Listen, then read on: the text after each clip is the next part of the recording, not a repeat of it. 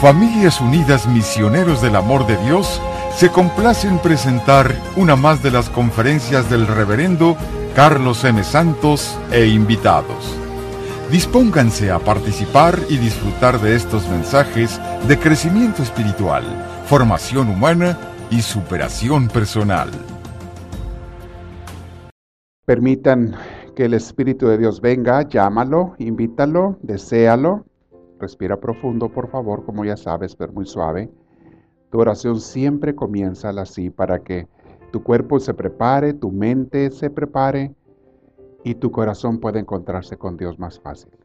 Entonces, descansa tu cuerpo, pero bien derechito para que no se force, para que no se lastime tu espalda. Respiramos profundo, pero suave, ya saben. Y dile en tu corazón hacia Dios. Señor y Dios mío. Gracias, mi Dios, por, por ese amor tan grande que me das cada día al proveer de todas las cosas que necesito y necesitamos. Señor, ilumíname para saberte agradecer. Enséñame a tener ese corazón agradecido, ese corazón contento de quien sabe y reconoce los beneficios que recibe de su Padre, el Padre bueno y perfecto que eres tú. Señor, gracias. Gracias por llamarme este día a este crecimiento espiritual, a escuchar sobre estas preguntas y respuestas sobre la fe, sobre ti, sobre la Biblia, sobre religión. Enséñame, Señor, a estar en tu presencia y llénanos a todos los que estamos aquí de tu Espíritu bendito. Señor, todos juntos te decimos ahora, gloria al Padre, gloria al Hijo y gloria al Espíritu Santo, como era en un principio, sea ahora y siempre, por los siglos de los siglos. Amén.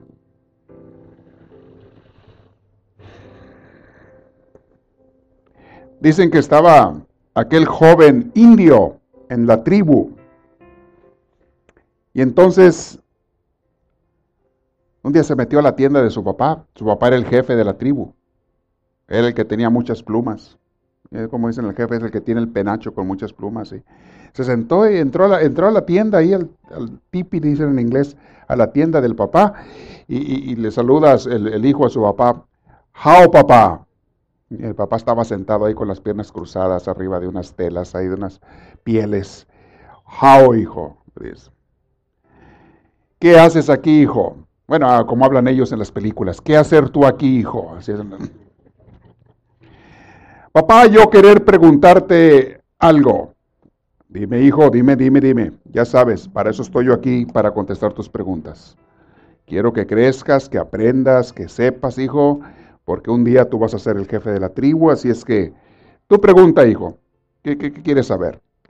Papá, ¿cómo, ¿cómo hacerle tú para ponernos nombre a tus hijos? O sea, hijo, pues muy fácil. Cuando tu mamá, cuando tu mamá daba luz, tenía un hijo, yo salía de la tienda, salía del tipi, ¿verdad? De la tienda, y lo primero que yo veía, ese era el nombre que yo le ponía al bebé que acababa de nacer. Entonces, cuando tu hermano mayor nació, yo salí de la tienda y lo que vi fue un oso grande, un oso. Entonces, tu hermano se llama oso grande. Oh. Luego, cuando nació tu hermana, la que está arriba de ti, yo salí de la tienda y lo primero que vi fue una luna llena. Entonces tu hermana se llama luna llena, así le pusimos. Es así, hijo, como les puse el nombre a todos ustedes. Espero que haya contestado tu pregunta. ¿O tienes otra pregunta, perro pulgoso?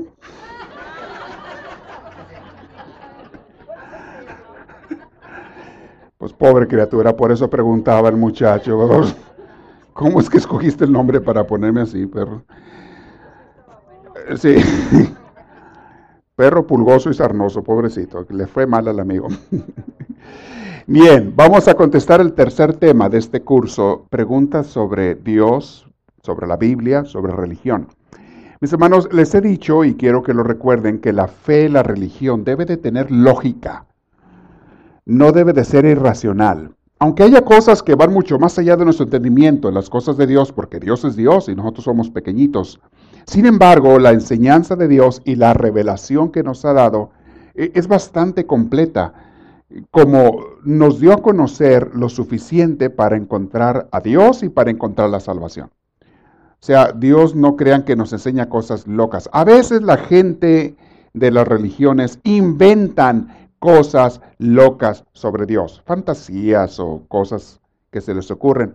Pero si tú te vas a la enseñanza de Dios, por ejemplo, la Biblia, Dios no inventó nada loco. Y, y si, como les he estado explicando, si alguna gente malinterpreta la Biblia, no es culpa de la Biblia, es culpa de la persona que no está preparada para interpretar la Biblia, que requiere bastante estudio para entender un libro que fue escrito hace más de dos mil años. Algunos de esos eh, tradiciones y historias o narraciones o, o cuentos bíblicos vienen de hace casi 3.500 años. Son antiquísimos. La historia de Abraham viene de hace 4.000 años. Entonces hay cosas que son muy antiguas y, no puedes tú entenderlas en una cultura moderna del siglo XXI, en español, en inglés, en francés, en chino, japonés, lo que tú hables. No puedes entender la cultura y el idioma a no ser de aquellos entonces, a no ser que estudies y te enseñen y aprendas cómo interpretar las palabras bíblicas. Una de las preguntas que confunde a mucha gente es, ¿por qué Dios, la Biblia dice que Dios es un Dios vengador? castigador. Pero por otro lado hay una contradicción porque Jesús nos dice que Dios es amor y es perdón.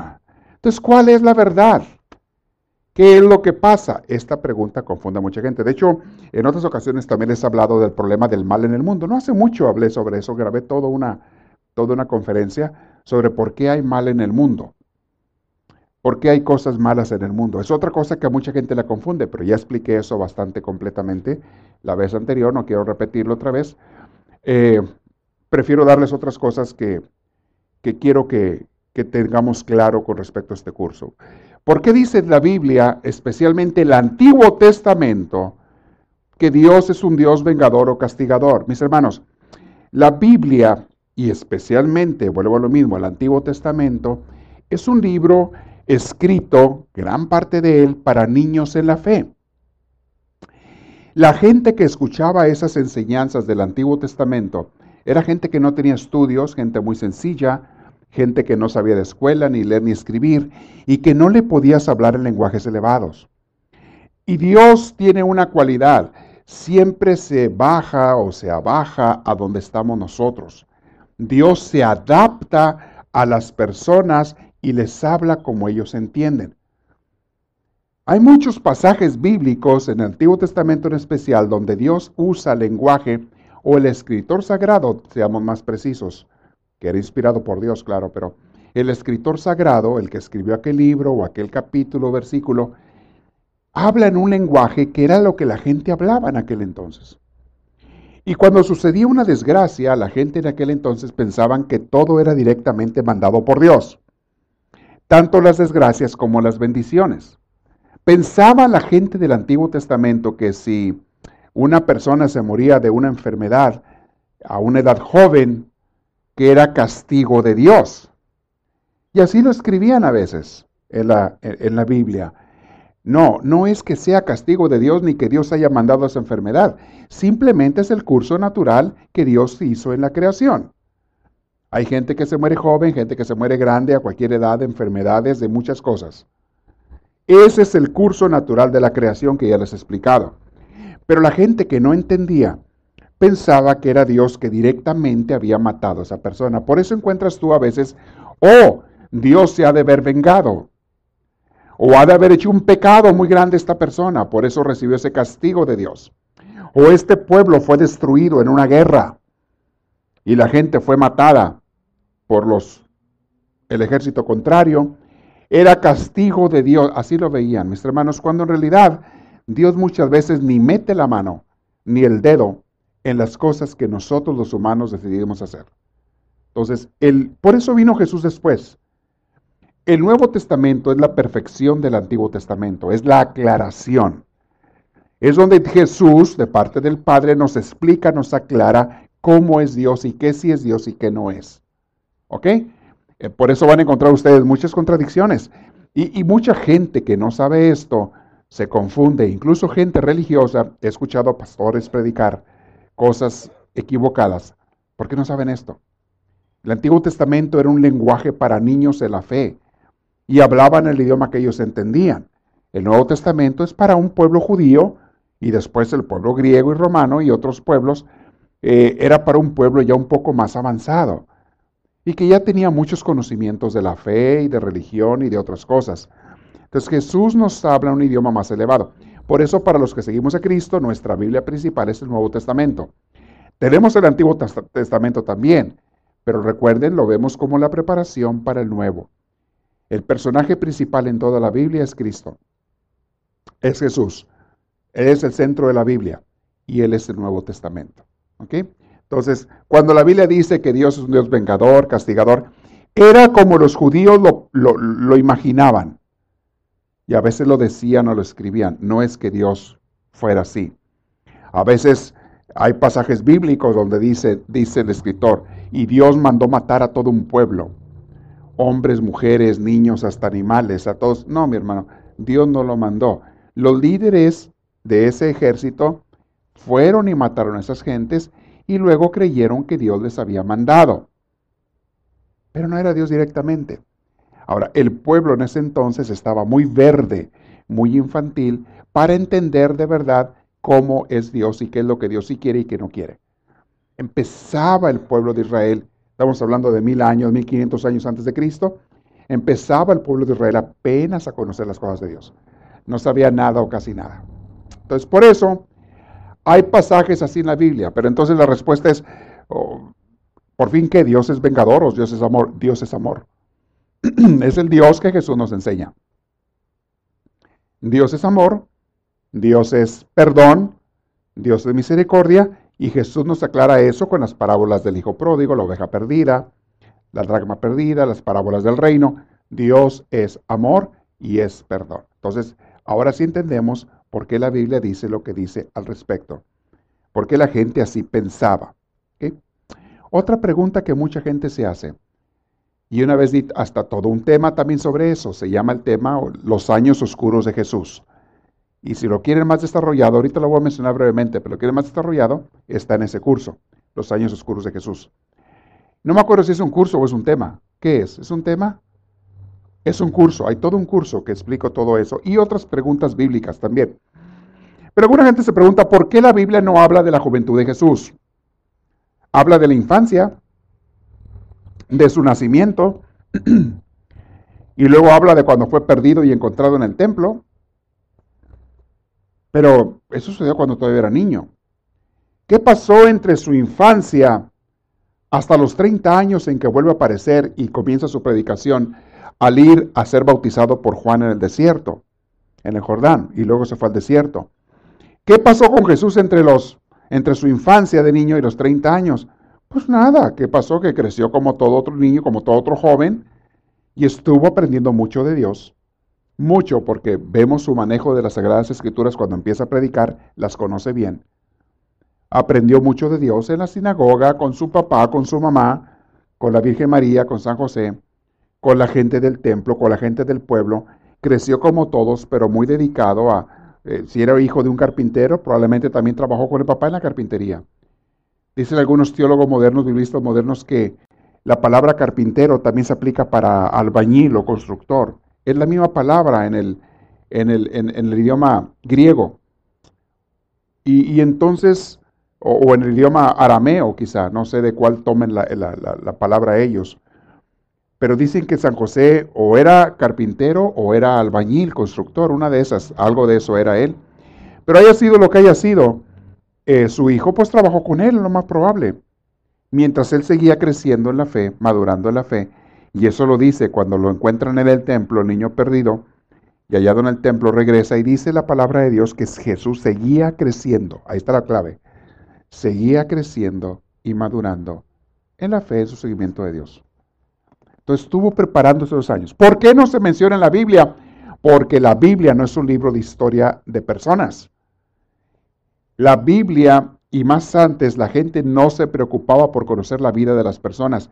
Eso es cosa de los metiches modernos. La gente metiche moderna quiere saber santo y seña de todo mundo, especialmente de la gente famosa.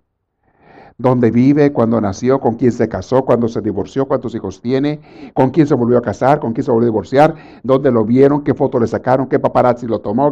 La gente moderna es muy metiche en las vidas ajenas. Antes no existía eso. Antes solamente se preocupaban por las enseñanzas de un maestro. Si un maestro era famoso, a la gente no, se le, no le interesaba escribir su vida. A veces mencionaban cosas de su vida porque era necesario para entender su enseñanza, pero lo que a la gente le interesaba era saber sus enseñanzas. Los evangelios son cartas que escribieron Mateo, Marcos, Lucas y Juan, la historia de Jesús. Son cartas que le escribieron a personas, amigos o a comunidades para enseñarles las enseñanzas de Jesús, no para darles una biografía metiche de Jesús. Entonces, antes por eso no hay datos de qué pasó, porque Jesús no estuvo enseñando nada en esos años. Estaba aprendiendo, estaba creciendo, estaba madurando. Pero en cambio, cuando empezó a predicar los 30 años, tú tienes un sinnúmero de enseñanzas, de frases, de, de, milagros que hizo, de tantas cosas, porque eso es lo que a la gente le interesaba. ¿Qué es lo que el maestro enseñó? Pues por eso, no es como dicen algunos allí locos, porque nunca faltan los marcianos locos, que dicen que, que vino una nave espacial y se lo llevó a Jesús. Allá a Marte, se lo llevaron a Marte. Y allá en Marte lo estuvieron entrenando y luego lo regresaron. Por eso decía, mira, eso es gente loca que inventa, que quieren hacerse famosos o hacerse reconocer inventando tonterías. Otros dicen que no, que se fue a la India, que andaba allá en la India con los hindús, con los budistas y aprendió de ellos y tiene que andar yendo a ningún lado. Jesús era el Hijo de Dios, no tiene que ir a ningún lado. Y Jesús tenía la inspiración del Espíritu Santo. Y, y Jesús traía una misión y simplemente la hizo y se acabó. Entonces, no se crean de esas cosas. Eso es lo que pasó con Jesús. Estuvo creciendo simple. ¿Por qué no está escrito? Porque nadie se puso a escribir una, biografía de Jesús. Porque nadie hacía eso antes. Nadie. No era costumbre escribir las vidas ajenas. La gente no escribía ni su vida propia ni la de otros. Enseñanzas sí, pasajes eh, históricos o batallas de guerras, eso sí. Hubo una guerra, una batalla, una cosas que ellos consideraban importantes, eso sí lo escribía la gente, pero vidas de personas no. Por eso no aparece los años de la juventud de, Jesús en los evangelios porque no son biografías. Son libros de las enseñanzas de Cristo, aunque sí mencionan cosas de la vida de él, pero nomás para que la gente entienda de dónde venía y cómo murió y luego cómo resucitó. ¿Ok? Entonces, por eso no habla de eso. Otra pregunta que alguna gente se hace. ¿Es la Biblia el único libro sagrado? ¿Ya Dios dejó de hablar hace dos mil años? ¿Dejó de hablar palabras inspiradas? No, mis hermanos, Dios nunca se ha callado. Dios ha seguido hablando. Sigue habiendo hombres y mujeres inspirados que escriben de parte de Dios en diferentes formas.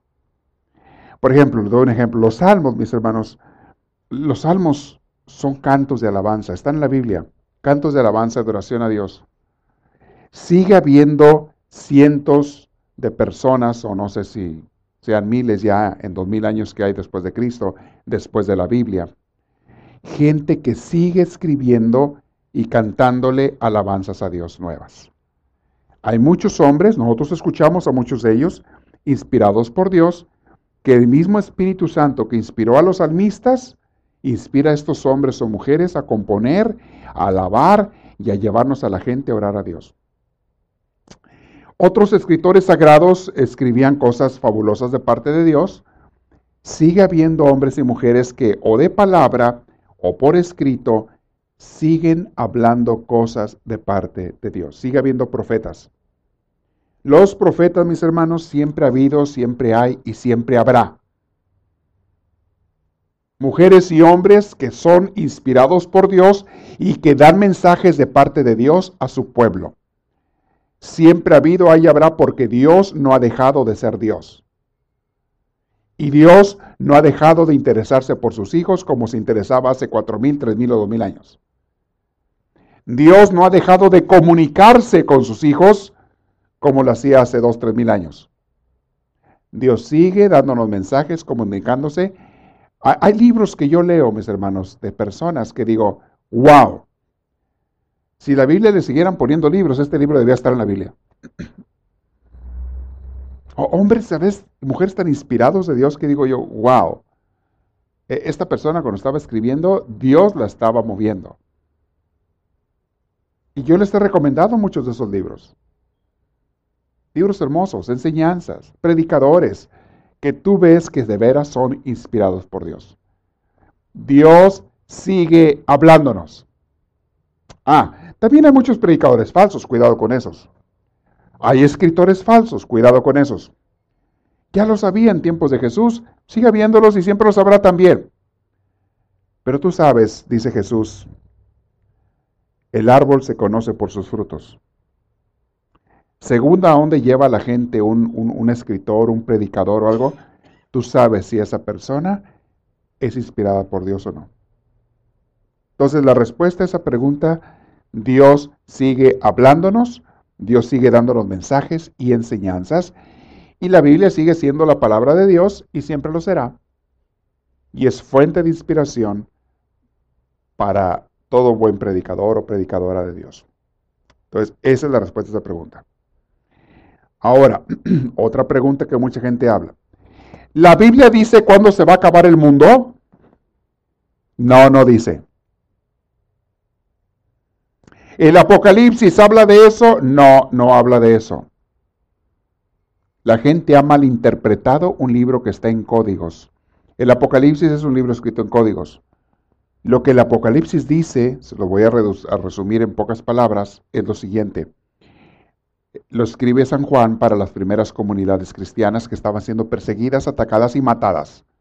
Los estaban matando los romanos. Y los judíos en primer lugar. Primero los judíos, que los perseguían y los mataban, y también los romanos.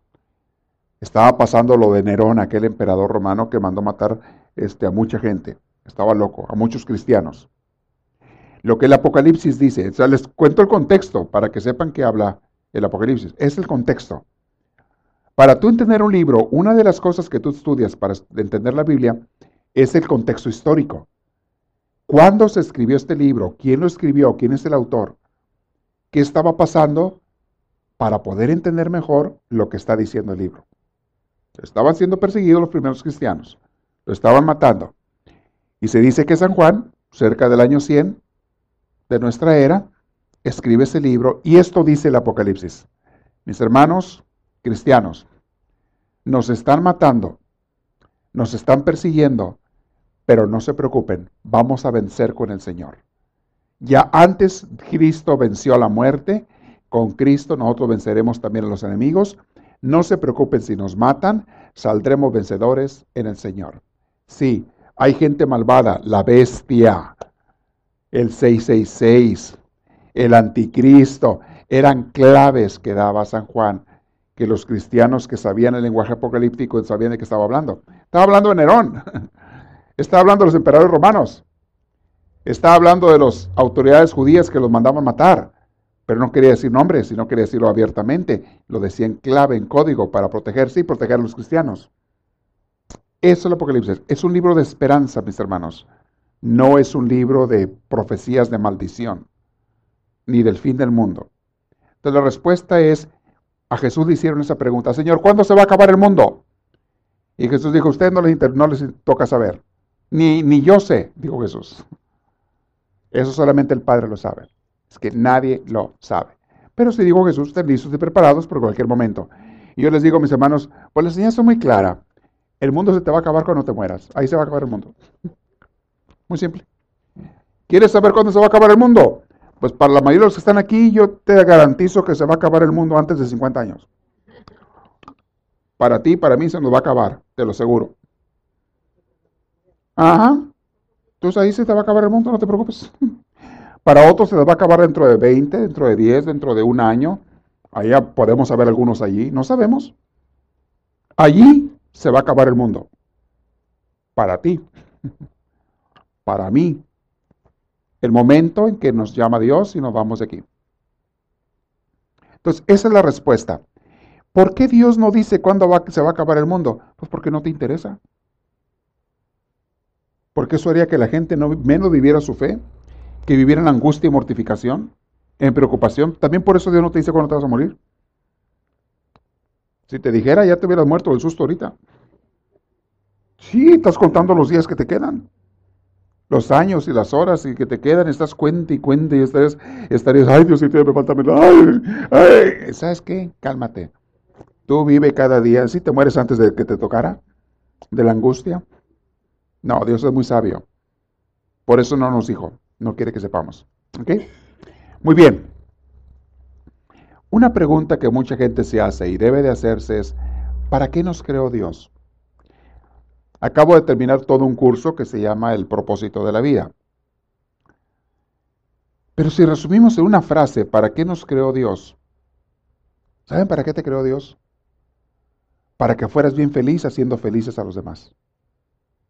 Para que vinieras a este mundo y, pudieras tú volver a Dios por decisión propia para que lo encontraras, para que lo amaras, para que te dejaras amar por Él, te dejaras querer por Él y luego volvieras a encontrarte con Él. E hicieras mucho bien en esta tierra. Para eso creó Dios el mundo. Para que seamos felices haciendo felices a los demás. Cumpliendo tu misión. La obra que Dios te mandó hacer. ¿Qué obra te mandó hacer Dios a ti? Yo no sé. Cada quien tiene su trabajo. Cada quien tiene su vocación.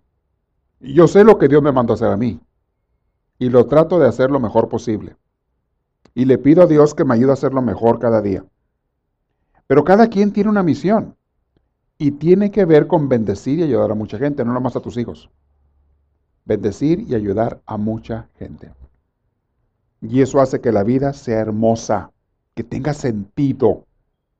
Hermanos, una vida sin sentido, valga la redundancia, no tiene sentido. Estaba leyendo el testimonio de un, de un señor que estaba estudiando en la escuela de una familia ricas, nombre de familias ricas. Estaba estudiando en la escuela y le estaba yendo muy bien este, en la escuela. Y pues bueno, su mamá y su papá, pues su mamá quería, especialmente la mamá, no sé por qué él mencionó más a la mamá, no mencionó al papá. Dice que su mamá quería que él fuera pues un, gran profesionista, un abogado, un gran maestro, un gran empresario, que fuera alguien importante. Pero cuando él cumplió como 20 años, cuando iba a ir a la universidad, leyó por ahí en una revista de unas comunidades, creo que en África, que la gente es tan pobre porque no tiene agua para beber, no tienen norias, no saben hacer norias, y tienen que caminar mucha distancia y se muere mucho la gente por sed, por enfermedades, por lo que sea. Tienen que ir mucha distancia para traer agua y el agua está contaminada, el agua que traen para sobrevivir. Entonces él dijo, iba a ir a una organización para allá a hacer pozos. Dijo, yo voy.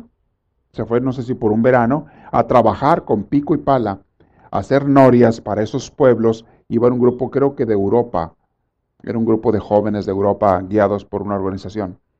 Iban a ayudar a esos países pobres. Y le encantó tanto a él que dijo, ¿sabes qué? Le dijo a su mamá, en vez de ir a la universidad, yo quiero dedicarme a ayudar a la gente a sobrevivir. Su mamá puso el grito en el cielo. Dijo, estás loco. Eso déjalo que lo hagan otras gentes. Tú vente a estudiar. Tú termina tu carrera, tú haz tu futuro. Ya luego ayudarás de alguna manera. Pero el hijo dijo, no, es que yo me siento ya inspirado. Esto, lo cuenta este, Matthew Ricard en su nuevo libro, que se los recomiendo, está hermosísimo, se llama Altruismo. Es la continuación del libro que escribió sobre la felicidad, el monje Matthew Ricard. Y lo he estado leyendo ese libro y wow, está pero de la calidad del primero. Otro tema, pero de la calidad del primero. Y no sé si ya está en, en español, ahorita está en inglés. Lo busqué en español y no lo encontré es muy reciente, entonces espero que, pronto esté en español. Se llama Altruismo. Y te explica del gozo que hay en, hacer por los demás, en ayudar a los demás. Y, y él cuenta el ejemplo de este muchacho. Total que la mamá se enojó tanto y él dijo, pues es que esta es mi vocación, madre, yo quiero hacer esto, ayudar a gente pobre. Le dejó de hablar su mamá. Por años cortó comunicación con él. Y él se dedicó a hacer lo que... Ahorita, en, este tiempo, él es el encargado, el presidente o algo de una organización mundial muy grande, muy famosa, que se dedica a eso, ayudar a países pobres, a villas pobres, a gente pobre, con comida, con agua, con lo que les haga falta. Ya dice Matthew Ricard que ya hoy en día ya, ya se reconcilió con su familia. Ya entendió la familia que era su vocación y él dice, yo soy feliz. Si yo hubiera sacado una profesión y fuera un hombre millonario, no sería tan feliz como lo soy haciendo lo que hago. No lo hago por dinero, lo hago por vocación. Mi abuelo, que fue como mi padre, les he platicado de él, mi abuelo Carlos, le pusieron igual que a mí a él, yo creo que por mí le pusieron a él así. Pero mi abuelo, este, Dios lo tenga en la gloria, yo lo quise mucho, nos quisimos mucho, siempre. Cuando yo le dije que me quería ir al seminario, él, él no quiso, no le gustó. Además, él era anticuras. Era muy bueno, muy caritativo, ayudaba a la gente pobre, ayudaba a mucha gente todo, pero de religión no quería saber nada. No sé, había visto algún mal ejemplo o algo, el caso es que él no quería saber de religión. Y en un tiempo le ayudó mucho la iglesia. Pero en fin, él no quería que yo fuera, me dijo, por favor, me dijo, me suplicó, escoge la carrera que quieras, yo te la pago. Él quería que yo estudiara ingeniero agricultor, porque es lo que él era. Y él tenía unas haciendas y unos terrenos muy grandes, se dedicaba en mayoreo en grande, tenía maquinaria, mucha maquinaria, tractores, trilladoras, arados, tenía mucha maquinaria. O sea, el agricultor en grande. Y él soñaba con heredarme eso a mí. Pero quería que yo estudiara eso. Pero me dijo, si no quieres estudiar eso no hay problema, lo que quieras, dime, te compro una camioneta al año. Allá en mi rancho usaban puras pickups, puras camionetas. Te compro la camioneta nueva que tú quieras. Me quiso sobornar. Escoge la camioneta que quieras, pero estudia una carrera que te va a dejar dinero. Ahí de, cura te vas a morir de hambre, me dijo. ¿Qué te van a pagar ahí? ¿Vas a vivir de limosnas? A veces digo, le hubiera hecho caso a mi abuelo, ¿verdad? no, no es cierto. Es cierto. Y me acuerdo que una vez le dije a mi abuelo, ¿sabes qué, papá? Yo le decía papá, nunca le dije abuelo, siempre fue papá. ¿Sabes qué, papá? Para, para, yo no lo hago por dinero. A, mí me llena, yo quiero conocer a Dios, predicar de Dios, predicar a la gente. No, no es por dinero que lo estoy haciendo, soy feliz. El pobrecito nunca me entendió. Terminó pues aceptando lo que yo hacía, pues no podía hacer nada, pero nunca estuvo 100% de acuerdo. hermanos, en la vida estamos para ayudar a los demás. Tú ven qué, y es algo que te va a hacer muy feliz, lo hemos explicado muchas veces. Entonces, para eso nos creó Dios, ese es el sentido de la vida. Paso ahora a otro tema muy un poquito incandescente, como dicen por ahí, interesante, que es el tema de las religiones. ¿Cuál es la religión verdadera? ¿Nunca han ustedes entrado en discusiones por eso? ¿Con alguna gente? Y probablemente no alcanza a ver hoy todo el tema, pero vamos a alcanzar lo que alcancemos a explicarles el día de hoy. Hay tanto pleito por las religiones, mis hermanos, a, que se habían dado cuenta de eso en las familias se dividen. Dijo Jesús un día, por causa mía se van a dividir en las mismas familias. Padre contra hijo e hija contra madre. Eso lo dijo. La gente se divide en las familias por religiones. Vamos definiendo qué es religión. Religión es un conjunto de normas, doctrinas y mandamientos que tienen como función llevar a la gente en su vida, en sus creencias, en sus prácticas religiosas, a un encuentro con Dios. Eso es religión. Un conjunto de normas, creencias, tradiciones, acciones, sacramentos, cada religión es diferente. Es un conjunto de normas, creencias y demás que, cuyo objetivo es llevar a la gente a un encuentro con Dios. ¿Sí entendemos lo que es una religión? No es lo mismo que iglesia. Iglesia es la gente. Iglesia es la gente. Los que estamos aquí somos la iglesia. La religión son las normas que sigue la gente, las que seguimos aquí. Nosotros tenemos una religión. Pero en otras partes del mundo, en otras ciudades, en otras colonias, en otros lugares, aquí a la vuelta de la cuadra pueden encontrar otras religiones. Gente que tiene otras normas, otra manera de seguir a Dios. ya entendimos que es una religión. Mucha gente pregunta, sí, pero ¿cuál es la religión que Dios fundó? según a quién le preguntes, es la respuesta que vas a oír. ¿Estamos de acuerdo? Por eso empiezan los pleitos. Porque para una gente, todo mundo dice, la religión que Dios fundó es mi religión. Por eso estoy ahí. O por eso mis padres me la enseñaron. Mis padres me dijeron, me enseñaron y yo sigo lo que me enseñaron mis padres y esa es la religión verdadera. Sí, pero lo mismo dice la señora de enfrente con su familia, que tiene una religión diferente a la tuya. Y tienen el mismo grado de convicción que el tuyo. Y algunos tienen más grado de convicción que el tuyo y el mío porque son capaces de matarse o matar gente por su religión. Tú y yo a lo mejor no haríamos eso. Ni matar a nadie, ni tampoco matarnos. Ir a suicidarnos como lo hacen muchos musulmanes mal guiados, mal enseñados. Pero ellos son capaces de dar la vida por su religión, por sus creencias. A que tú y yo no hacíamos eso. Entonces, el grado de convicción que tú tienes no es garantía de que tu religión es la verdadera, porque hay otros que están más convencidos que tú de otra religión. Ok, entonces, ¿qué es la religión verdadera? ¿Cuál es? ¿Cuál es la religión que Dios fundó? Mis hermanos, ¿cómo se los digo?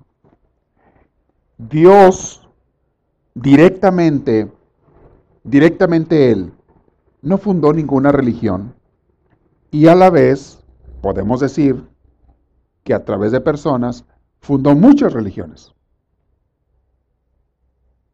Jesús fundó una iglesia, no se me confundan, si existe la iglesia de Cristo. Y espero que nosotros siempre seamos firmes en ser parte de la iglesia de Cristo, Jesús. Pero hay gente en otros países en otras culturas y naciones donde Dios les habló de manera diferente. La Iglesia Católica Romana, porque hay muchas iglesias católicas, la Iglesia Católica de Roma, por muchos siglos predicó que era la única religión verdadera y que fuera de esa religión nadie se iba a salvar. Decía una frase en latín que decía, extra ecclesia nulla salus. Por siglos predicó esa frase en latín que significaba, fuera de nuestra iglesia nadie se va a salvar. Hubo santos como San Francisco Javier y otros que fueron de misioneros a China y a otros países, y según sus creencias católicas romanas de esos siglos, siglo XIV, XV, XVI, por allá, según sus creencias, toda la gente que no fuera bautizada en la iglesia católica romana se iba a ir al infierno, según sus creencias.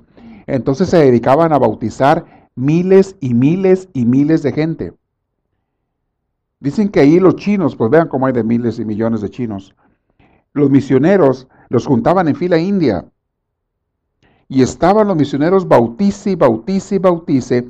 Y se habla de que San Francisco Javier y otros le tenían que detener el brazo porque él ya no podía. Él, había, tenía ayudantes que le levantaban el brazo, le movían el brazo. Entonces le, le movían el brazo para que lo metiera al agua y para que agarrara agua con la mano y le echara en la cabeza al otro. Todo eso, él ya no tenía fuerza en el brazo, porque se le, empezaba desde que salía el sol hasta que se metía el sol bautizando gente. Intenten hacer ustedes algo así por 8 o 10 horas. A la media hora de estar bautizando el brazo ya te durmió. Ya no tienes fuerza de estar haciendo mi movimiento, movimiento. Entonces, tenía ayudantes porque ellos creían que si no se bautizaban se iban a condenar. Gracias a Dios y al Concilio Vaticano II, los documentos oficiales de la Iglesia Católica Romana de los años 60, cuando se juntaron todos los obispos por orden del Papa Juan XXIII. Vieron la luz, recibieron la luz del Espíritu Santo y dijeron, no. Corregimos lo que hemos enseñado por cientos o miles de años, por cientos de años. Corregimos. También gente que no es católica romana se va a ir al cielo. Eso dijeron. Ahí está en el Concilio Vaticano II. También ahí entran protestantes y judíos y hasta gente que nunca ha oído hablar de Dios, con tal de que hagan la voluntad de Dios y que se dejen guiar por el Espíritu Santo, porque dijeron ellos, las semillas del verbo Dios las reparte en la gente de todo el mundo. Jesús y el Espíritu Santo, aunque otra gente no lo conozca por ese nombre, está actuando y trabajando con la gente de todas las religiones. Y en todas las religiones hay gente que se va a salvar. Eso lo dicen los documentos oficiales de la Iglesia Católica Romana dados en el Concilio Vaticano II. Una enseñanza preciosa. Me acuerdo cuando estaba en el seminario estudiando los documentos, había un padre que nos decía, estos documentos fueron tan inspirados por Dios como la Biblia. Y yo creo que sí, hay mucha inspiración divina en esos documentos. Están muy hermosos. Tristemente, muchos sacerdotes allá afuera andan predicando lo contrario, no conocen ni sus propios documentos. Yo conozco sacerdotes católicos que andan predicando la división de las religiones, mientras el Papa anda visitando a patriarcas de todas las religiones. El Papa, que es la cabeza máxima de la Iglesia Católica Romana, anda visitando, Juan Pablo II lo hizo, el Papa Francisco, o sea, andan visitando a los líderes de todas las religiones en señal de amor, de amistad, de, de trabajar juntos, respetando las religiones, reconociendo que hay salvación y Espíritu Santo en todos. Y aquí, en este condado, hay sacerdotes que te critican si no eres de su diócesis, si no eres de su, de, su parroquia, te van a criticar. Y muchos achichincles que tienen que son más ignorantes que ellos, o están igual. Mientras que los documentos oficiales dicen la salvación será en todo el mundo en la gente que sigue al Espíritu Santo y a Jesús. Las religiones, mis hermanos, y qué bueno que hay religiones, se necesitan. Pero buenas religiones, no religiones que te enseñan a pelear y a dividirte. No, se necesitan buenas religiones y buenos maestros de religión. Son hechas por hombres, muchos de ellos inspirados por Dios. Ha habido hombres y mujeres inspirados por Dios que han fundado las religiones. Y casi siempre, mis hermanos, los fundadores de una religión nueva son gente inspirada por Dios. A veces sus seguidores, los que continúan después de la muerte del fundador, son los que echan a perder la religión. O no entienden o se apartan del mensaje original o empiezan a trabajar, como dicen, para su molino, a su conveniencia. Entonces, ¿cuál es la religión verdadera? Decía Facundo Cabral, la religión verdadera es la religión del amor, es la única que fundó Jesús. Y creo que tenía mucho de razón ese hombre. La religión verdadera es la religión del amor.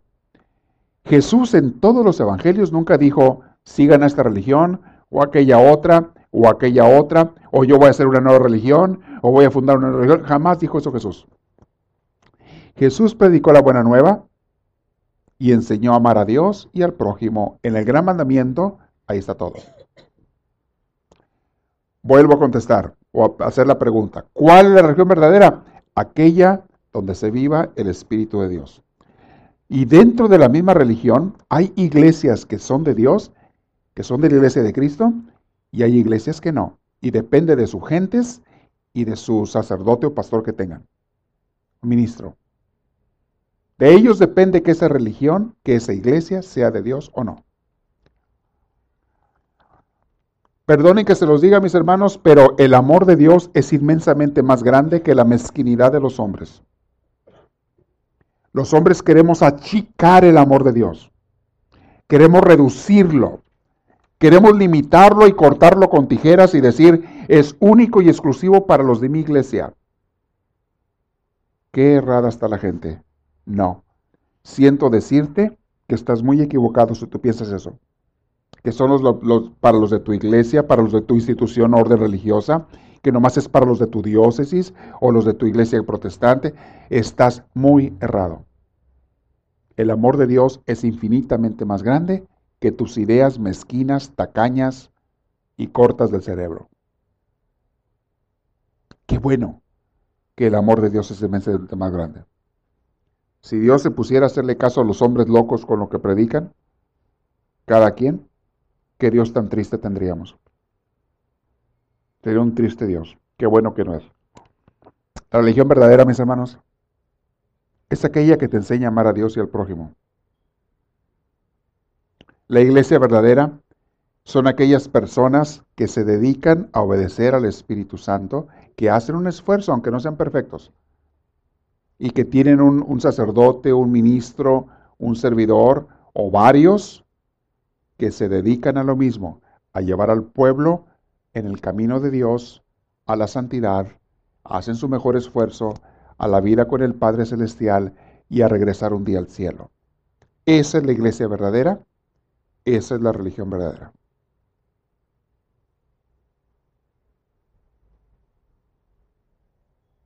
los dejo, les dejo de tarea. ¿Ok? Oye, a lo mejor alguien me va a crucificar por esto, ¿verdad? No le va a gustar. Siento mucho, como dicen por ahí, pisar callos y siento mucho que alguien no quiera aceptar que el amor de Dios es inmenso, infinito. Lo siento mucho, pero yo no voy a caer en ese error y yo no voy a predicar mentiras. Yo voy a predicar lo que Jesús predicó, el amor universal. Jesús se movió con gente de todas las religiones y a todos los sanó a todos los curó. Había gente griegos, romanos, fenicios, caraneos, judíos, samaritanos, judíos del norte, judíos del sur, todos eran religiones diferentes. Y Jesús no hizo ninguna diferencia y a todos les dio el mismo amor y la misma enseñanza y las mismas sanciones. Y en el Evangelio de San Juan, un día una mujer le preguntó a Jesús, la samaritana, Señor, ¿cuál es la religión verdadera? Y Jesús le contestó, mujer, no te hagas bolas. No hay tal cosa. La religión verdadera es la, de los que adoran al Padre en espíritu y en verdad. Esa es, los que están unidos en el Padre, en el Espíritu Santo y en la verdad. Esa es la religión verdadera. Esa pregunta se le hicieron a Cristo. Y Jesús le responde, lean el pasaje de la Samaritana. Empiezan a leer el Evangelio de San Juan, ahí está. Ok. Otra pregunta de religión. ¿Y la Virgen fue virgen? La respuesta es, ¿qué te importa? ¿Por qué eso tiene que ser una pregunta eh, tan, tan, tan, crítica para gente? ¿Y por qué muchos quieren saber o no saber? ¿Y, por qué muchos... ¿Qué te importa? Fue una mujer santísima que mereció ser la madre de Jesucristo. Los que somos de religiones católicas creemos que la Virgen fue virgen, que no tuvo más hijos, los que son de religiones protestantes creen que la Virgen tuvo más hijos, porque en pasajes bíblicos habla de los hermanos de Jesús, etc. Hombre, muy simple, yo te voy a decir que tiene razón. Cuando llegues al cielo, vas y le preguntas a la Virgen. ¿Cuál es el problema? Si tuvo hijos, qué bueno, bendita mujer santa, santísima. Si no tuvo más hijos, qué bueno, hizo lo que Dios quería, como sea. ¿Qué, ¿Por qué la gente tiene que hacer pleito de esas tonterías? ¿Qué te importa? Ponte a vivir la fe cristiana, la fe de Dios. Si eres un católico, ponte a vivir la fe católica. Vive como Dios manda y déjate de estar peleando o discutiendo tonterías. ¿Qué no viene al caso? Lo que nos importa es que nuestra madre fue la, mereció ser la madre de Jesús, número uno. Imagínate la mujer que era, la clase de mujer que era, para que mereciera ser llamada para, y todavía le pide permiso a Dios por medio del ángel, el arcángel Gabriel. Fue invitada, llamada y le pidió permiso a Dios para que fuera la madre de su hijo. ¿Qué más quieres? Los demás son cacahuates, ¿qué te importa? ¿Ok? Ahí está la respuesta. Que cuando llegues al cielo le preguntas a la Virgen. Y va a estar San José a un lado y te va a dar un garrotazo en la cabeza. Por no estar metiendo en lo que no te importa. Dicen que una vez andaban en el cielo y estaban platicando San José y San Pedro. De repente pasa volando una paloma y San José se agarra una escopeta y ¡pum! le tira la paloma y puede hacer la paloma tirando. Le dice San Pedro, ¿qué hiciste José? Ese era el Espíritu Santo. Dice, yo sé, yo sé. Teníamos una duda pendiente él y yo, una pequeña duda. No, no sé en qué Biblia estaba eso, pero Dice, yo sé. Teníamos una duda pendiente, ok me robó a mi mujer. bueno, hermanos, otra pregunta. Bueno, pues va lo mismo, ¿no? La Virgen tuvo más hijos, pues es lo mismo. Pregúntale cuando llegues al cielo, ¿ok? Pero hay que respetar la fe de cada quien. Tan simple. Si tuvo o no tuvo, para mí eso no me importa. Yo, para mí es tan santa, tan, tan, tan madre, tan virgen, como quieras llamarle. Si tuvo unos hijos, para mí es la madre de Jesús, la madre de Dios. A mí qué me importa. Yo y yo he tenido una experiencia maravillosa con ella, ha sido mi madre, se ha portado como mi madre desde que yo era un niño y me ha ayudado muchas, muchas veces y nunca me ha desoído cuando le he pedido algo, nunca. Y a ella le entregué mi vocación cuando entré al seminario a los 14 años de edad Yo le entregué mi vocación a la Virgen. Le dije, en tus manos la pongo, madre, tú cuídala, por favor. Y ella la ha llevado adelante hasta la fecha y confío y sé que la llevará hasta el día que Dios me llame de este mundo. yo, tengo muchas, les conté, tengo un, un, curso que se llama María Regalo de Dios. Ahí les hablo de todas las experiencias que he tenido con la Virgen María y, y con Santa Teresita y los santos. Oh, porque esa es otra pregunta que mucha gente hace. ¿Y los santos qué? Ahí va la Virgen María, ¿verdad? Entre ellos. ¿Puedo hablarles o no, rezarles o no, adorarlos o no? Ah, es otro pleito entre religiones. Mis hermanos, es muy simple. Los santos son todos los hombres y mujeres que están en el cielo. Obviamente hay algunos que les llamamos santos de manera especial porque se distinguieron en su seguimiento de Cristo. Los santos son nuestros hermanos y hermanas en el cielo. Y, te aman y te quieren. ¿Y por qué vas a despreciarlos? Y ellos interceden por nosotros. Y de la misma manera que Dios le gusta que entre nosotros nos hablemos, nos querrámonos y nos ayudemos, ¿por qué Dios va a sacar de la lista de los que tenemos que amar a los santos del cielo? ¿Por qué Dios nos va a decir, ah, sí, ámense y ayúdense entre los de la tierra, pero prohibido comunicarse con los del cielo? ¿Por qué va a decir Dios eso? ¿Qué tontería es esa? Ay, es que Dios es un Dios celoso. Ahí lo dice el Antiguo Testamento, burro, te acabo de explicar que ese era el pensamiento de los judíos. Ser celoso es un pecado, Dios no comete pecados. Oh, pero es que dice que Dios es un Dios vengador, es otro pecado. También dice que Dios es rencoroso, es otro pecado. Ser rencoroso. Dios no tiene ninguno de esos pecados. Esos son antropomorfismos, o sea, formas humanas que le ponemos a Dios cuando Dios no es un humano con los defectos de nosotros. Entonces los santos son los hermanos en el cielo, sí les puedes hablar claro. Y ellos pueden orar por ti, claro. Y Dios no es ningún celoso ni tonterías de esas. Y los santos lo que más quieren es que tú te arrimes a Jesús. Si por algo van a orar y pedir a ti por ti, si por algo van a interceder, es para que tú te arrimes a Jesús, lo obedezcas, te arrimes al Padre Celestial. Ese es el interés de los santos, mis hermanos. Si yo que soy un simple humano. Un simple humano. Jamás me compararía ni, ni a los dedos chiquitos del pie izquierdo de un santo. Yo soy un simple humano y mi pasión y mi deseo es que ustedes se arrimen a Dios, se enamoren de Dios, se acerquen a Dios, sigan a Jesús. Esa es mi pasión y mi deseo. Yo que soy nada. Imagínate los santos lo que quieren de ti. ¿Cuánto amor y pasión tienen ellos por Dios? Por eso son santos y santas. ¿Y cuánto quieren que tú y que yo nos arrimemos al Padre y los sirvamos y los sigamos y lleguemos al cielo? Claro que puedes hablar con los santos, claro que puedes pedir intercesión, claro que puedes pedir su bendición. Por supuesto. Y puedes amar a los otros hermanos en el cielo. Igual que los hermanos que tienes en la tierra, con una pequeña diferencia. Aquellos ya están pegados a Dios.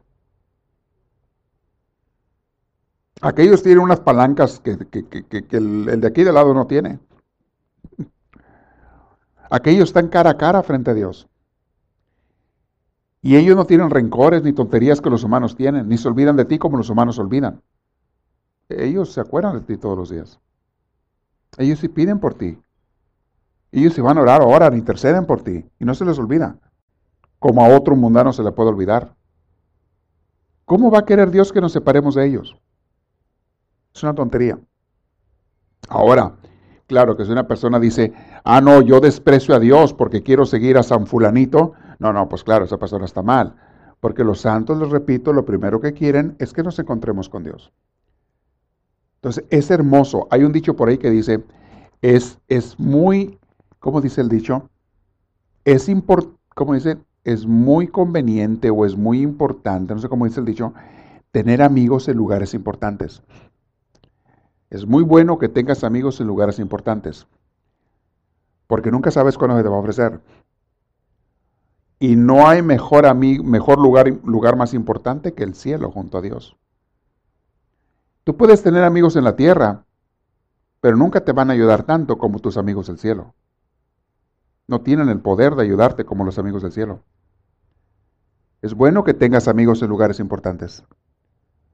Y el mejor lugar para tener amigos es el cielo. Y yo tengo mi pandilla de amigos en el cielo. Se los he dicho varias veces.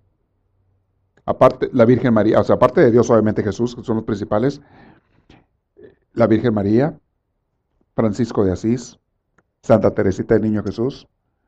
Qué raro, ¿verdad? Lo ven aquí por todos lados, ¿sabes? San Juan de la Cruz, Santa Teresa de Ávila, Madre Teresa de Calcuta. Son, son santos a los que yo les hablo seguido. San Pablo, con los que yo me comunico seguido y les pido su ayuda y, su intercesión. Y ayúdenme a ser un buen seguidor de Cristo y un buen sacerdote para la gente. Santo cura de Ars le pido yo mucho eso. Ayúdame a ser un buen sacerdote para la gente, porque él era un gran sacerdote para la gente. San Pablo, un gran apóstol, predicador, Pablo, enséñame. Enséñame, le digo. Ayúdame. Teresita, su enamoramiento de Jesús. Teresita, enséñame a enamorarme de Jesús. Teresa de Ávila, una gran maestra espiritual. Teresa y Juan de la Cruz, enséñeme a ser un buen director espiritual del pueblo, de la gente. Le estoy pidiendo constantemente. Francisco de Asís, enséñame a ser sencillo, humilde y también enamorado como Jesús lo era, como lo eras tú de Jesús. Enséñame, Francisco, a, ser capaz de poner mis ojos primeramente en Dios antes que en cualquier cosa del mundo. Eso lo pido a Francisco. Y a la Virgen María, mi madre. Madre, no me sueltes, no me dejes, especialmente en los momentos difíciles. No me vayas a dejar. Cárgame como un niño en tus brazos, madre. Aunque no lo merezca. Una madre no se fija en que su hijo merece o no merece. La madre le da a su hijo lo que, lo que pueda, lo que sea con tal de ayudarlo. Madre, no me suelte, le digo a ella. En los momentos más difíciles de mi vida, a quien yo primero acudo es a ella. Y dicen por ahí que cuando alguien está sufriendo algo grande, de quien primero se acuerda es de su madre. Mucha gente cuando se está muriendo, incluso gente ya, anciana, empiezan a, a llamar el nombre de su mamá,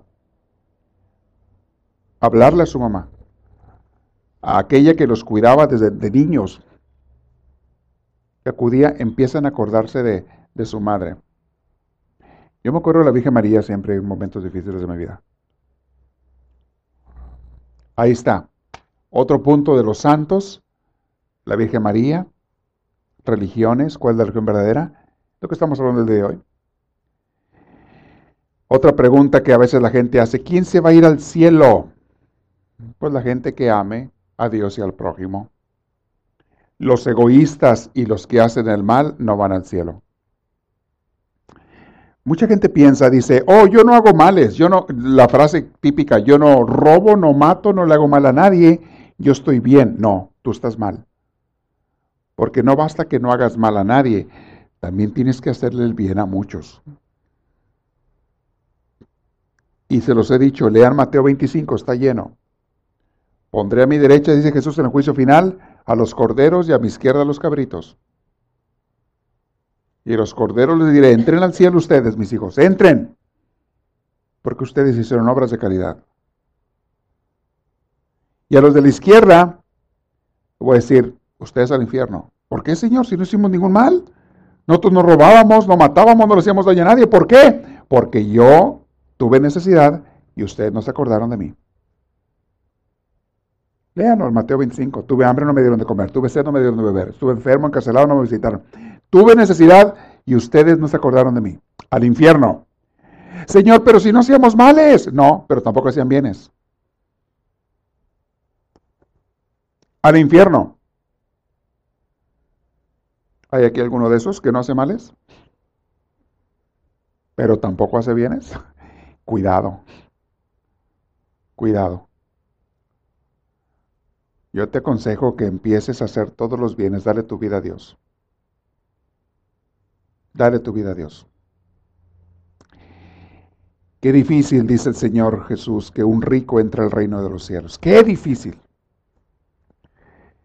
Y rico no es nomás el que tiene un millón o dos o tres millones de dólares. No, no, no, no, mis hermanos. Rico es el que está pegado a sus cosas materiales, a sus 100 dólares que tiene en el banco. Y no suelta ni un centavo. Eso es rico. Ese es el rico, el que no da. No ayuda. Porque siempre justifica diciendo, no, es que me falta a mí. Cuando me sobre, doy. Hmm. Órale, así te va a decir Dios un día, vete al infierno y un día que me sobre yo te aviso. A darles obras. Bueno, no es el tema de hoy, ¿verdad? Hay otras preguntas interesantes, pero ahí voy a terminar el día de hoy. La próxima vez voy a hablarles. Hay gente que dice, ¿hay seres en otros planetas? ¿Hay platillos voladores? ¿Existe la Santa Muerte? ¿Hay fantasmas o espíritus? Hay zombies, ahora traen la moda de los zombies. Hay zombies. De eso lo voy a hablar la próxima vez. Ah, vamos a dejar unos minutos para preguntas. Ahorita levante la mano y con gusto le voy a contestar.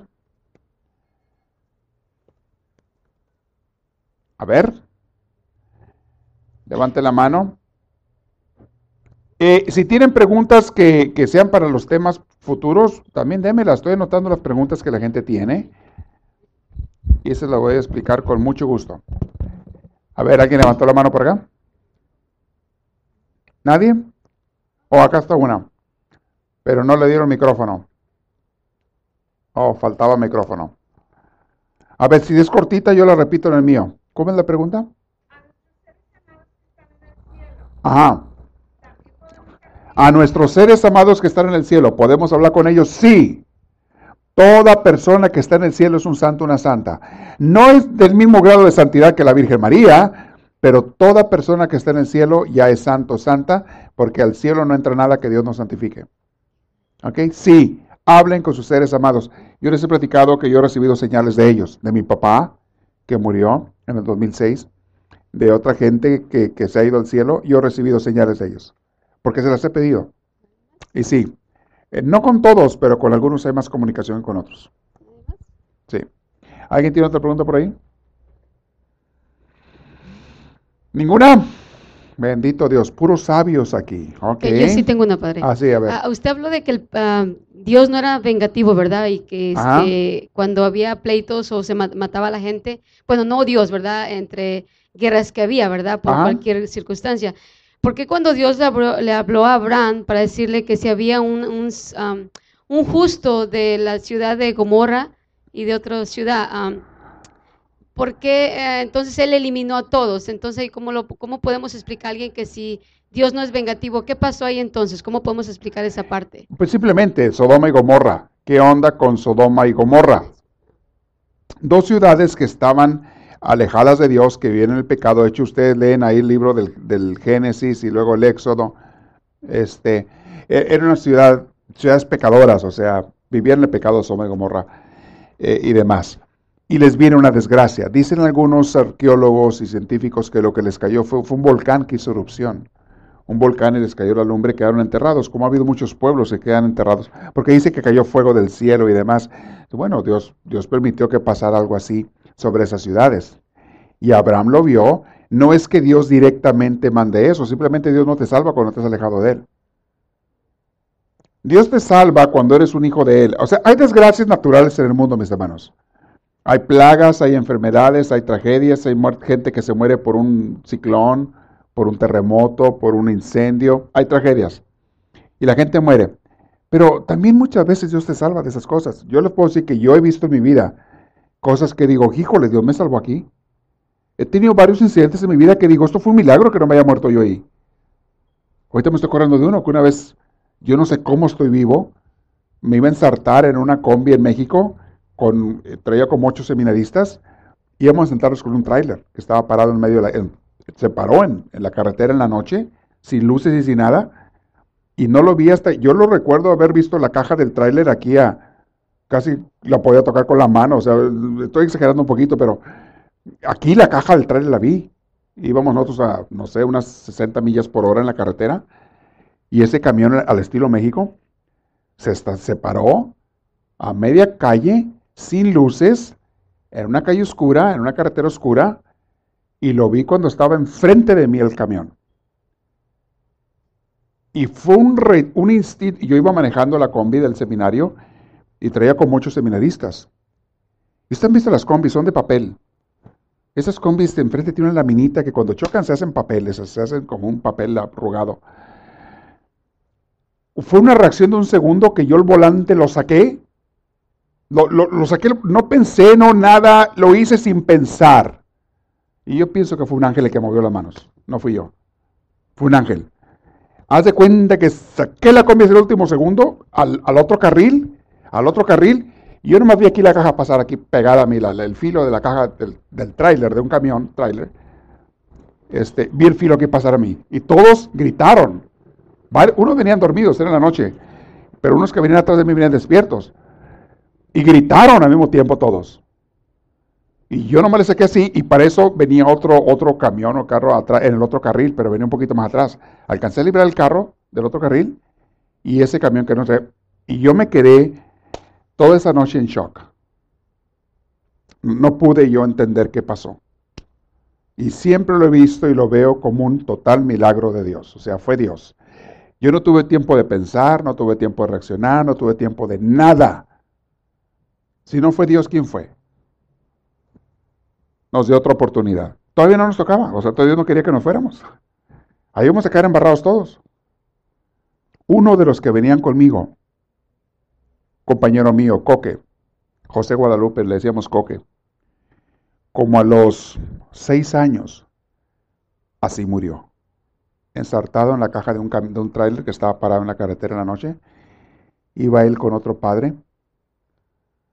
Eh, ya era sacerdote y el otro padre quiso sacarle al camión a la última hora y la mitad del carro, que era donde él venía en el copiloto sentado, este coque, esa mitad del carro quedó embarrada, o sea, rebanada. Él quedó partido en dos. Quedó rebanada esa parte del carro. Y la otra mitad donde iba el chofer, que, que alcanzó a sacar la parte de él, es la parte del carro que no se destrozó. Quedó malherido el otro padre, pero sobrevivió, el que iba manejando y mi compañero, o mi amigo este, quedó pues, ahí instantáneamente muerto. El padre que iba manejando quedó traumado y dejó el ministerio. Lo último que yo supe, estaba en tratamientos psicológicos y no sé qué tanto. Quedó traumado de ese accidente. O sea, pero cuando no, cuando no es tu momento, no es tu momento. Y, y así como este les puedo recordar otras cosas de cuando era niño y otras eh, de que Dios trabaja, Dios trabaja. Y hay momentos, Dios te salva de cosas que te iban a pasar cuando tú estás en el camino de Él y cuando hay una misión para ti, cuando en este momento.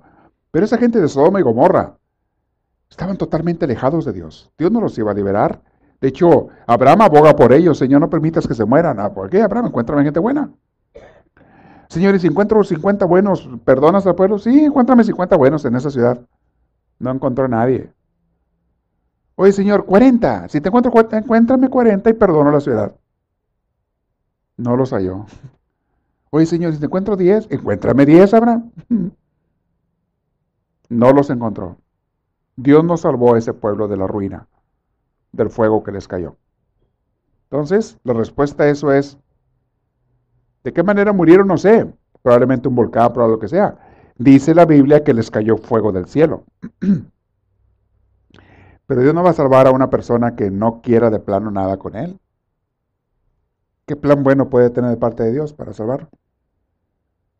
Ahora, recuerden que toda tragedia que pasaba en el Antiguo Testamento se la achacaban a Dios también. Acuérdense. Toda tragedia se la achacaban. Y muchas cosas no era Dios el que las mandaba, son cosas naturales.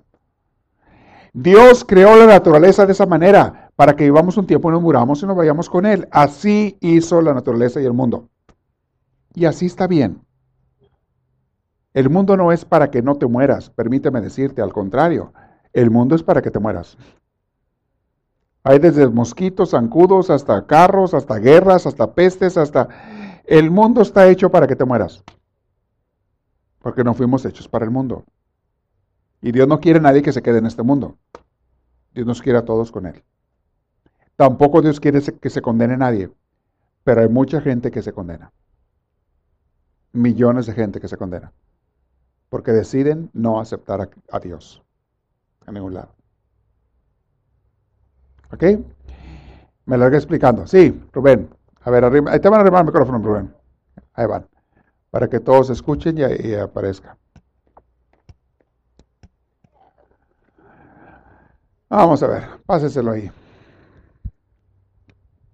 Sirvan. La... Eh, está, ya está, ya está. Habla. En la, en la pregunta que hizo la, la señora, que pedirle a, sus seres queridos que están en el cielo. Sí. Pero ¿cómo sabe ella o cómo sabe uno que nuestro ser querido está en el cielo? No sabes, 100%, pero tienes una idea.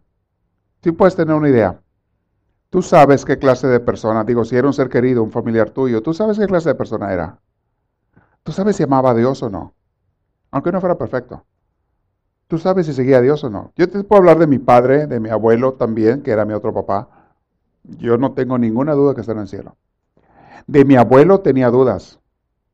No de que se hubiera ido al infierno, sino de que todavía no entraba al cielo. Y recibí ciertas señales de que tardó en entrar al cielo después de muerto. Pero últimamente, los últimos años para acá, ya recibí confirmación de que ya está con Dios. Pero tú recibes, sí, y sabes también una idea por la gente que fue.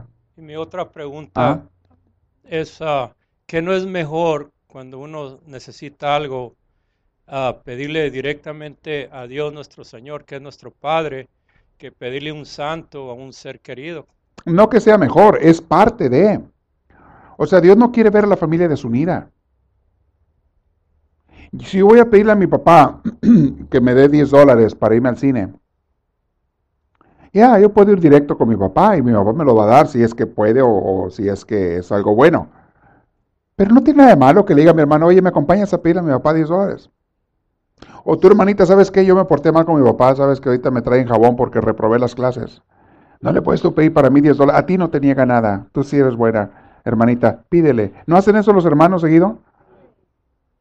Hermanita, a ti no te niega nada. Pídele permiso para que no se gire acá. Y va la hermana la que no le niega nada y le da permiso. No es malo que pidas ayuda de los santos. Es más, hasta Dios le agrada verte unido con tus hermanos del cielo. No es malo.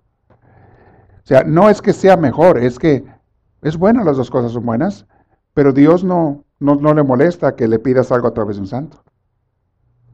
Y la actitud de muchos hermanitos protestantes es de que, ah, no, Dios se enoja. Dios se pone celoso, es un Dios celoso, pecador. Dios es pecador, es celoso. ¿Cómo va a ser pecador? Es una contradicción. Pecador el diablo. El diablo será celoso, Dios no. No, Dios no se pone celoso. Esos son los humanos, los celosos. Dios no es un humano pecador. Y a Dios le da gusto ver a los hijos unidos. Un buen papá o una buena mamá le encanta ver a sus hijos unidos. Le encanta. Y, y, cuando sabe que alguien le viene a pedir algo por parte del otro, le gusta que entre ellos dos se quieren. Y también le dice, mi hijo, la otra vez también pídemelo tú, también. Está bien que me hayas pedido por medio de tu hermana, pero también tú pídeme. Ese es Dios. Ahora, honestamente, a veces le hemos regado feo y tenemos vergüenza de ir con Dios. Digo, si es que tienes vergüenza. Porque hay gente sin vergüenza. A veces le hemos regado. Y yo digo, yo agacho la cabeza ante Dios y digo, no, ahorita no me siento a gusto para ir con Dios. Soy virgencita, no le puedes pedir a Dios que me ayude en esto y el otro. porque la has regado. Y uno no puede ser tan descarado. Pues si la has regado en algo, es normal que sientas pena. Y es normal que pidas la ayuda a alguien en el cielo para que interceda por ti. Sí, se vale. No te creas de eso que te dicen que Dios se enoja, no te creas. No. Ok. Muy bien. ¿Alguien tiene otra pregunta? Sí, a ver.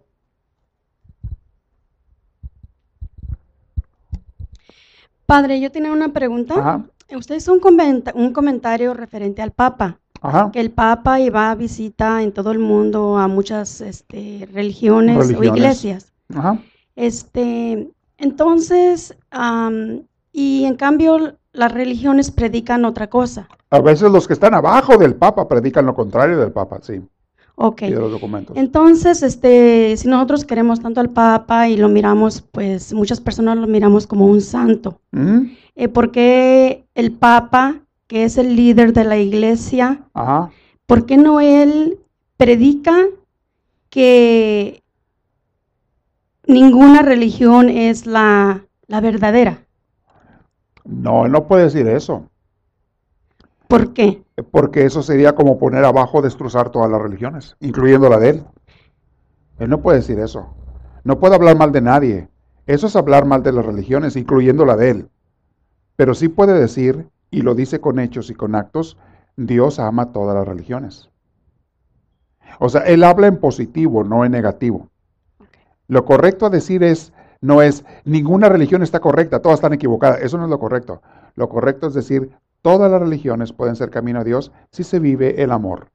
Y eso sí lo dice el Papa. Ok, gracias. Una vez le dijeron a la Madre Teresa de Calcuta, Madre, acompáñenos a una marcha, vamos a hacer una marcha en contra de la guerra, acompáñenos a protestar contra la guerra. Dijo la Madre Teresa de Calcuta, no, porque eso es hacer guerra contra la guerra. Yo no voy a ir a hacer guerra contra la guerra, es hacer más guerra. Mejor invíteme a una marcha cuando sea en pro de la paz. Cuando vayamos a hacer una marcha a predicar la paz, invítenme, yo voy.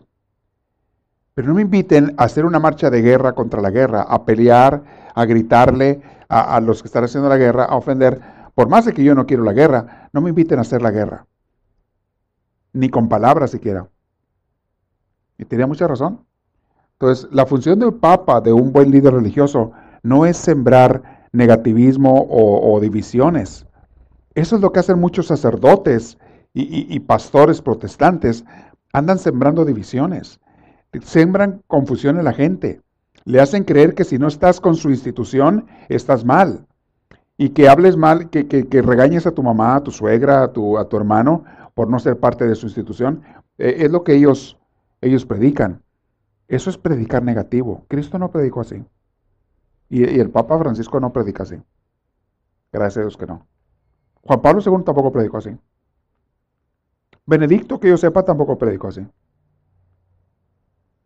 Pues por eso.